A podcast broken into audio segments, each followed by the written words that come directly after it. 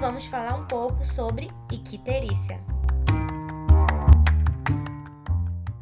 A icterícia é a denominação dada à coloração amarelada dos tecidos pela deposição de bilirrubina, sendo mais evidente nas mucosas e tecidos ricos em elastina, como a aorta e a esclera. A icterícia pode ser classificada em pré-hepática, hepática e pós-hepática. Ela pode ser detectada ao exame físico ou quando plasma ou soro são examinados em laboratório. E nestas condições há um valor de bilirrubina total acima de 1 mg por decilitro. Sendo o plasma o primeiro componente a ficar ictérico no paciente, em felinos em particular, a primeira região a apresentar icterícia é o palato, antes mesmo das mucosas. A hiperbilirrubinemia sempre indica doença hepatobiliar ou hematopoética. No entanto, há doenças hepáticas e hematopoéticas não relacionadas com a icterícia, e as doenças nesses sistemas podem ser ainda secundárias a outras doenças. Há exemplo na sepse, ruptura vesical e enterites, que algumas vezes podem causar disfunção hepática secundária, podendo ocorrer a icterícia. Agora, vamos entender os mecanismos das diferentes causas de icterícia. A bilirrubina é formada fisiologicamente através da degradação de hemoglobina de hemácias velhas pelos macrófagos. A bilirrubina não conjugada, conhecida como indireta, é liberada pelos macrófagos e carreada pela albumina até o fígado.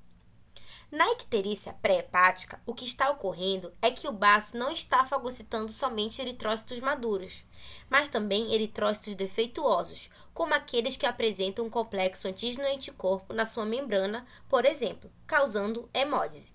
Assim, irá se formar muita bilirrubina não conjugada que ao chegar no fígado será conjugada em grande quantidade.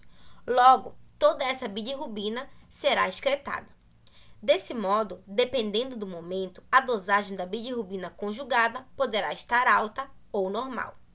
A icterícia pré-hepática pode ser causada por agentes infecciosos que produzem hemólise, como em casos de hemoparasitoses, leptospirose, reações imunomediadas ou ainda em animais com tumores metastáticos hematológicos e que podem apresentar quadros de coagulação intravascular disseminada, devido à liberação de toxinas.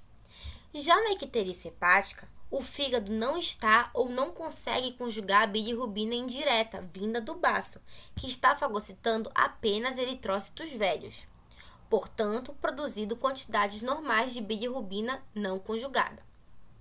Sem o processo de conjugação realizado pelo fígado, essa não consegue ser excretada e assim seus níveis aumentam na circulação. Logo, a dosagem de bilirrubina conjugada estará baixa e a de bilirrubina não conjugada estará aumentada. Os pacientes acometidos geralmente apresentam quadros de lesão hepática e pode ser causada por diversos fatores, como agentes bacterianos ou virais, toxinas, medicamentos, neoplasias hepáticas, metástases e anemias acentuadas. O último tipo é a icterícia pós-hepática, que ocorre quando o animal não consegue excretar a bilirrubina. Nesse caso, o fígado está conjugando normalmente a bilirrubina, porém ela não é excretada. Logo, a dosagem da bilirrubina conjugada se acumulará, aumentando seus níveis séricos. Nesse caso, a bilirrubina não conjugada normalmente estará em níveis normais. Geralmente, a icterícia pós-hepática ocorre em pacientes com quadros de colestase, obstrução intraluminal ou compressão dos ductos biliares. Agora, não esqueça, a icterícia pode ter mais de um mecanismo ocorrendo ao mesmo tempo, sendo importante associar os achados aos dados de anamnese, exame físico e demais exames como hemograma, avaliação hepática e colestase.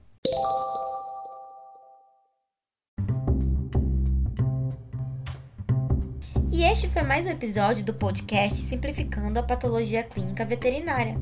Hoje falamos um pouco sobre icterícia. Tem alguma dúvida ou sugestão ou quer falar com a gente aqui pelo podcast? Deixe um áudio ou mande um e-mail. Obrigada e até a próxima!